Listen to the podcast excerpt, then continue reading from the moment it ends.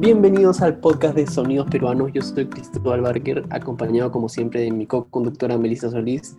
En esta ocasión vamos a hablar sobre una banda que hace mucho que no se escucha por aquí.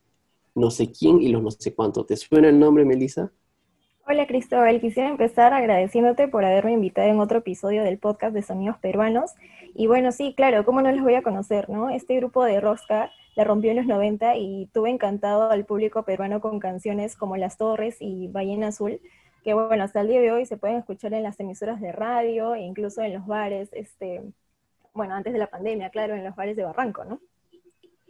¿Quién diría que ya han pasado casi siete años de su separación? Y todo porque el vocalista Raúl Romero decidió lanzarse como solista, pero tuvo una mejor carrera en la televisión, ya que logró conducir un total de 16 programas, incluidos el tan icónico A Vacilar. Yo sé que nuestros oyentes se van a poner nostálgicos de escuchar este nombre, porque no hay duda que este programa marcó una época en la televisión nacional.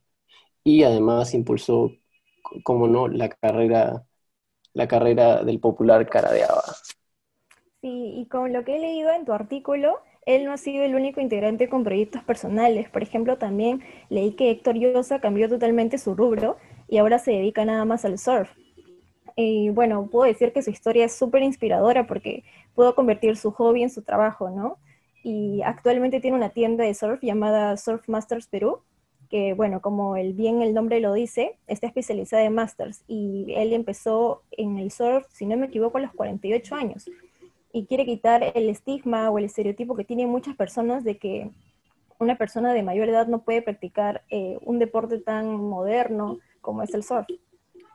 Realmente inspiradora su historia, aunque no es el único integrante del grupo que cambió su rubro, ya que el bajista Fernando Ríos también tenía una pasión aparte de la música, que es la pintura. Yo no sé si te acuerdas que en unos años se tuvo que, se tuvo que ausentar de la banda porque decidió ir a Estados Unidos a estudiar la carrera de diseño publicitario. Y ahí fue donde tuvo sus primeras conexiones con la pintura, porque aprendió a pintar en lienzo, en óleo, en acuarelas, también me parece. Y lo bueno es que cuando se separó la banda, él tuvo la oportunidad de aplicar estos conocimientos en su programa llamado Detrás del Arte, que se transmitía en TV Perú, en donde entrevistaba a artistas nacionales para conocer su obra y también su vida. Ah, mira qué chévere, no me sabía ese dato. Bueno, es increíble cómo cada uno fue renovando y desarrollando su, propia carrera después de la separación de esta exitosa banda, ¿no? Pero bueno, la vida de famoso no es para todas las personas, ya que también leí que el tecladista Pablo Loner y el baterista Pedro Silva se han desaparecido del ojo público, ¿no? Eh, tengo entendido que ni siquiera creo que tienen redes sociales. Ahorita tienen sus productoras cada uno, pero ya no son tan mediáticos como antes. Increíble. Estuvieron 25 años en la cima y ahora se han desaparecido. Pero también es importante mencionar que esta banda no solo fueron los cinco integrantes que hemos mencionado, también hay miembros que estuvieron en la banda por unos años, pero no son considerados oficiales. Uno de ellos es Alfredo Sillao, el compositor nacional, el cual, te dejo este dato, él es el que hace la voz de la canción Las Torres, que sin duda es la canción más importante de esta banda. Y otro dato que sé que nadie se lo espera es que el popular Gonzalete, el actor nacional Gonzalo Torres, también fue parte de la banda porque como mencionó antes, el bajista Fernando Ríos se ausentó de la banda por un tiempo para estudiar. Entonces, en ese tiempo, Gonzalete se unió a la, banda para reemplazarlo.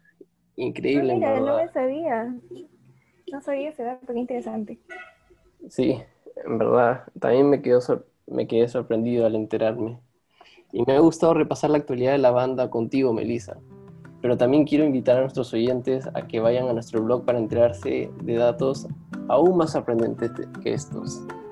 Sí, bueno, un gusto Cristóbal como siempre y bueno, ya será hasta la próxima para seguir hablando de más bandas citas que han dejado huella en la historia musical de nuestro país, ¿no? Y que bueno, de todas maneras nosotros tenemos que seguir recordando. Muchas gracias, nos vemos. Hasta la próxima, adiós.